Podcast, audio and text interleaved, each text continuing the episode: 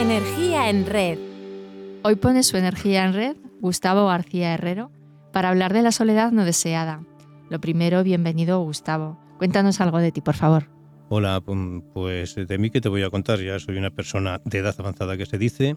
Eh, soy soriano, afincado en Zaragoza. Llevo los dos almas, mi alma soriana y mi alma aragonesa y he sido muchos años funcionario en las tres administraciones, en el Ayuntamiento de Zaragoza. En el Gobierno de Aragón he trabajado cuatro años en la implantación de los servicios sociales comunitarios básicamente y también en el Ministerio en lo que se llama ahora el Plan Concertado de Prestaciones Básicas de Servicios Sociales. Mm, me tocó ponerlo en marcha y dirigirlo los tres primeros años.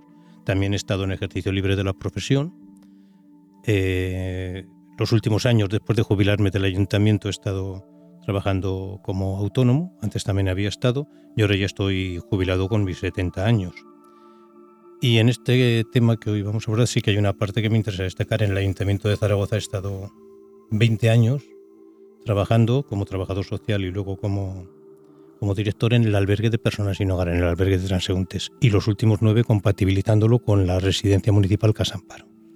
Bueno, pues de soledad no deseada sabes mucho. ¿Qué, es exactamente? ¿Y es lo mismo que un aislamiento social? Mira, mm, como te decía, yo sobre soledad no he hecho ningún curso, pero de alguna manera tengo una licenciatura y más aún máster y doctorado durante esos 20 años en el albergue municipal. Eh, casi un poco parafraseando a Cervantes cuando decía que escribió el Quijote en un lugar donde toda incomodidad tiene su asiento y todo triste ruido hace su habitación, pues eso es el albergue. Yo allí no aprendí de soledad, pero sentí la soledad profundamente, porque de soledad yo creo que no se aprende, se siente. La soledad es un, son sentimientos, bueno, son situaciones humanas, sentimientos humanos. Y cuando se habla ahora de soledad no deseada, y llevo muchos años reflexionando y participando en eventos y en foros sobre esta materia, yo que no sabría distinguir lo que es deseada y no deseada.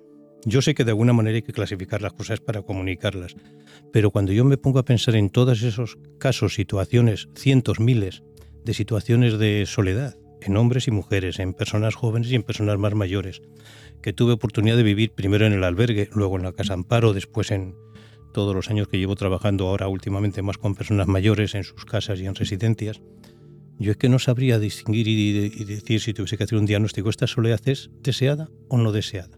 ¿Y guarda alguna relación con el aislamiento social? Claro, la soledad es un aislamiento. Mira, la soledad yo entiendo que es el mayor, la mayor situaciones de exclusión social que existen hoy, en, no en España, yo creo que en general, no, no tengo los datos, pero en general en cualquier país de nuestro entorno. Eh, es la exclusión más grande, la exclusión social más grande. Excluir es implica muchas cosas. La exclusión es exclusión económica, es exclusión laboral, es exclusión residencial, pero la exclusión relacional yo creo que es lo que nos caracteriza a los seres humanos, vivir en sociedad, relacionarnos. Si alguien no tiene esas oportunidades, por el motivo que sea, de relacionarse eh, de manera bueno, pues afectiva, digamos, no solo de decir buenos días o salir a comprar o ir a hacer una gestión, sino de tener ese trato humano, yo creo que ahí vive una situación de aislamiento, de exclusión auténtica, y, eso es la, para mí la soledad, situaciones de aislamiento total o de aislamiento parcial. El Observatorio Estatal eh, de la Soledad No Deseada dice que en el último año en España mm, casi un 11% de la población se ha sentido sola. Pero en los centros de control de enfermedades de los países occidentales apuntan a que afecta más a los mayores de 45 años, eh, que casi un tercio se siente solo. Pues hay estudios que dicen justo lo contrario. Es que es muy difícil medir la soledad. Yo lo entiendo que es muy difícil. La soledad es un sentimiento. Yo creo que una de las cosas más interesantes que he oído decir cuando participo en este tipo de foros, reuniones, eventos, es que la soledad es íntima, es personal. Cada uno la vive, la siente de una manera y, y en distintos momentos de su vida la siente de una manera o la siente de otra. Entonces medir eso es difícil. A veces la medición se hace de manera muy burda, eh, midiendo cuántas personas mayores de 65 años viven solas, lo cual es una simpleza, ¿no? O haciendo censos. Porque claro, puedes vivir solo y no sentirte solo. Y viceversa, puedes vivir solo, o sea, acompañado, y estar en una soledad total. Yo siempre pongo el caso de alguien que esté con una persona mayor, cuidándole, una persona, un hombre, una mujer que cuida a su padre, a su madre, a su marido, a su mujer, con un Alzheimer, se dedica a él o a ella plenamente, 24 horas, 365 días, y de vez en cuando levanta la cabeza esa persona y le dice, ¿y tú quién eres? Eso sí que es una situación de soledad, pero no es parecerá en esa estadística. Entonces, hay encuestas, yo las que más sigo, porque me parecen muy, muy relevantes, justo dicen que la soledad se siente más, si es como sentimiento, la sienten más las personas jóvenes, pero mucho más que las personas mayores. Tiene su lógica, quizás las personas mayores lo ven como algo inevitable, a lo mejor, ¿eh? Y los jóvenes, claro, para una persona joven, un chico, una chica de 18, de 23 años o de 17, que ve las imágenes que le mandan los fines de semana a sus colegas del instituto, del colegio, de donde sea, eh, esos postureos y que bien me lo paso y él está solo, no ha quedado nadie, eso tiene que ser demoledor. ¿Y, qué relación guarda con la salud mental de las personas? Pues claro, gravísima como causa y como efecto. Es decir, el tema de, las, de la de la soledad, ahora que lo mencionabas, que es, a veces se enfoca desde los puntos de vista de la salud, ¿no?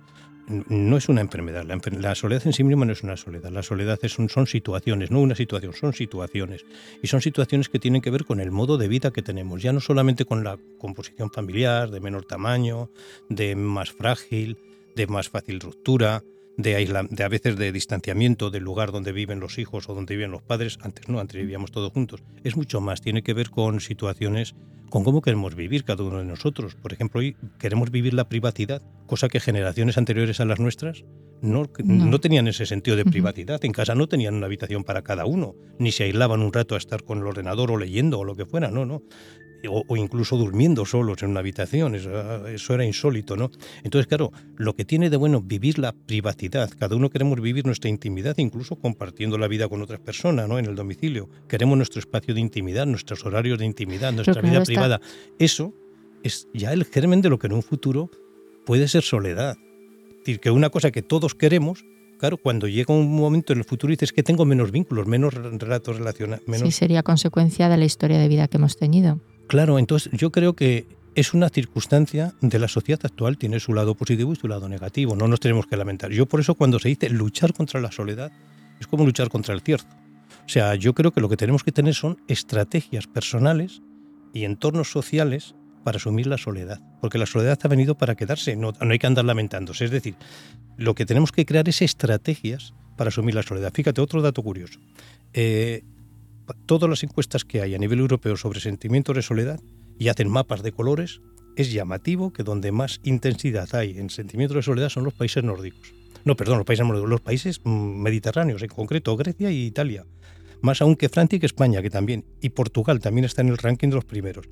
¿Qué quiere decir? Que países donde a lo mejor desde pequeños tienen otro tipo de relaciones familiares, personales, menos intensas, menos gremiales como las que tenemos aquí, pues a lo mejor generan estrategias pues para vivir la soledad de otra manera, digo yo, y entonces no generan esos sentimientos, con lo cual yo creo que es que tenemos que tener estrategias desde pequeños, y me consta que hay países en los que tienen estos programas ya desde la escuela. ¿Qué tipo de programas tienen? Bueno, pues yo, no los sé que los tienen, los he visto, los me los han contado en algunos de las jornadas que hemos tenido con expertos, pero básicamente es desde que un niño o una niña está ya en sus primeros años de escolarización, bueno, pues eh, asumir, decir, ¿estás solo alguna vez? ¿Y cómo te sientes cuando estás solo? ¿Y qué haces? ¿Y te gustaría estar con alguno? ¿Y alguna vez no has querido estar? No sé, es ir haciendo que cada uno reflexionemos sobre lo que significa la soledad para nosotros y cómo asumirla.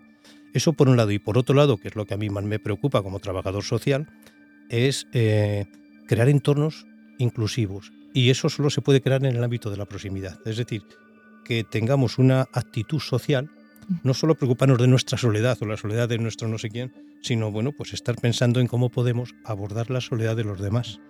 Y nosotros personalmente, ¿cómo podríamos contribuir eh, para poner nuestra vida al servicio de los demás? Y yo creo que tanto les ayudaríamos a no sentirse solos como no nos sentiríamos solos nosotros. Sí, pero no es ponernos al servicio, es vivir en sociedad, en definitiva. Mira, cuando se habla de la soledad, a veces además se dice eso, luchar contra la soledad y las instituciones están preocupados.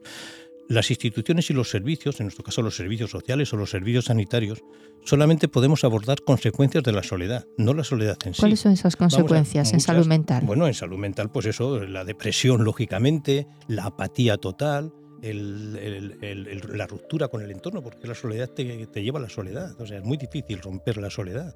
de alguna manera se, acrisola, se, cronifica totalmente. En los temas sociales es el aislamiento total. O sea, ya no es la marginación, es el aislamiento. Puede darse en cualquier persona de cualquier nivel económico o de cualquier edad. Entonces, pero solamente, por ejemplo, en el caso de personas mayores, si vives solo, eso puede tener efectos pues, sobre tu seguridad, que te pase algo y no se entere nadie. Por eso te ponemos teleasistencias, telealarmas, alarmas de teleasistencia avanzada, incluso robot, lo que quieras, para, para, controlar que si te pasa algo nos enteremos. Pero también eh, para, para mm, ayudarte a realizar tareas de la casa. Pero lo que es la compañía, tampoco me vale que vaya una hora un voluntario una hora a la semana. Está bien, o sea, por supuesto que está bien, pero eso no arregla la soledad. La soledad se arregla creando redes. Y entonces, toda intervención eficaz en materia de soledad, más allá de sus, de sus efectos que tenemos que, que, aliviar, los servicios sociales y los sanitarios, pero yo en mi caso los que yo conozco, los sociales, lo que tenemos que hacer es ayudar a crear redes de relaciones entre las personas. Y eso se trabaja en el entorno de vecindad.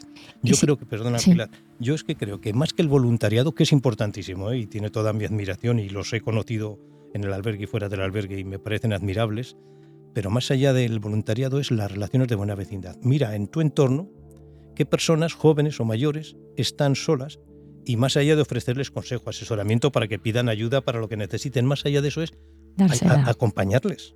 Yo creo que la buena vecindad, mira, las experiencias más bonitas de trabajo con personas en, situación de soledad que yo conozco, algunas están en Teruel, la Federación de Vecinos de Teruel. El otro día, la semana pasada, el viernes, tuve oportunidad de estar con ellos, por otras circunstancias, en un premio que les entregaron de los más prestigiosos del sector en Madrid, los premios Senda. El primer premio a la soledad, a la lucha contra la soledad no deseada. ¿En qué se basa la experiencia de la Federación de Vecinos de Teruel? En eso, en la vecindad. Es decir, aprovechan los comercios de proximidad como detectores, como antenas, como apoyo, desde las panaderías, la tienda de, sí, De, todo, lo que vende todo en el barrio, las carnicerías, las peluquerías. ¿eh?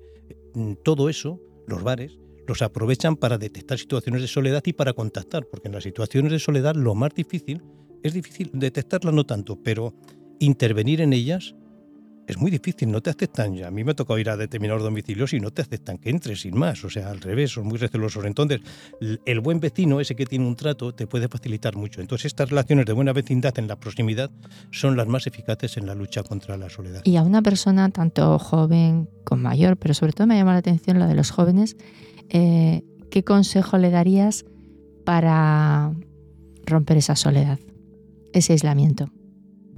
Yo qué sé, es que cada joven es de una manera, ¿no?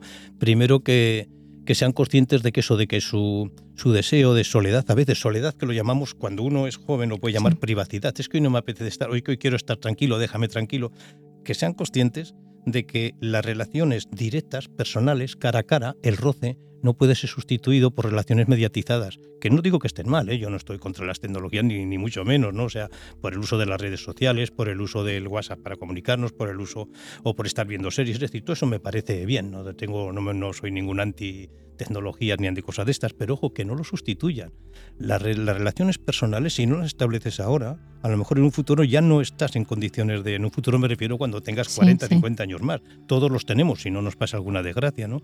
Entonces, el roce, el tener esas relaciones de proximidad, el, eso es fundamental para cada uno de nosotros y para los demás también. Las relaciones de proximidad no pueden ser sustituidas por ninguna tecnología. Las tecnologías, si vienen a complementarlas, mil veces mejor. Si con el WhatsApp nos podemos comunicar para quedar o para el día que no estamos juntos para ver, para hablarnos, estupendo. Pero si nos sustituye eso o las redes sociales, estamos perdidos. Que seamos conscientes de que estamos creando el aislamiento en el futuro, la soledad. Y a lo mejor no tenemos problemas económicos, pero estarás solo y la soledad duele. La soledad es, de verdad, yo cuando te decía mi experiencia en el albergue, he visto situaciones de carencias lo más extremas. Yo he visto una persona que le costó más de 10 minutos quitarse un calcetín del pie, porque lo tenía pegado por la falta de higiene de, tiempo y él lo quería hacer ¿eh? y aún así he visto gente aterida de frío, que eso es durísimo cuando los traía la policía local. Vamos, en estado de gente fuerte, ¿eh? pero sin embargo las situaciones que más dolor me han causado, más pena, y yo suelo aguantar bastante, bastante estas situaciones, en mi profesión, y tengo que sentir, pero no dejarme. Sin embargo, las situaciones de soledad es que son durísimas, de verdad, yo no se las deseo a nadie y me dan una pena cuando alguien está solo o sola.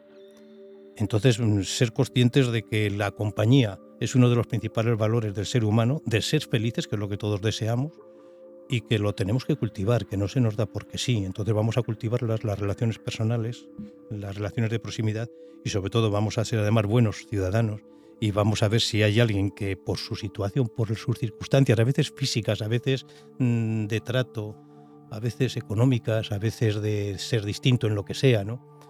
pues que están excluidos, echarles una mano para que esa exclusión no se vaya agudizando. Y entre los jóvenes hay muchísima, muchísima exclusión. Así que, por favor, si alguien nos estáis escuchando, mirar a vuestro alrededor, que yo cuando veía esas encuestas de las personas solas, digo, qué barbaridad. Y, empecé a mirar a mi alrededor y vivo en un entorno de clase media. Digo, anda, pues sí que es verdad. Empiezo, y pues ese es que y es una persona normal, pero nunca sale los fines de semana con nadie. Nos saludamos, pero nadie queda con él a tomar una cerveza o te invita a comer o vamos al cine o vamos de paseo. Pues Gustavo, de verdad que ha sido un auténtico placer tenerte en Energía en Red y despertarnos la conciencia de mirar a las personas que nos rodean para cada uno de nosotros poder contribuir a acompañar y rozar esa piel. Mejor por cada uno de nosotros y mejor por los demás, claro, es que eso es insustituible. Si el ser humano nos dejamos de relacionarnos, dejamos de ser humanos. Gracias, Gustavo.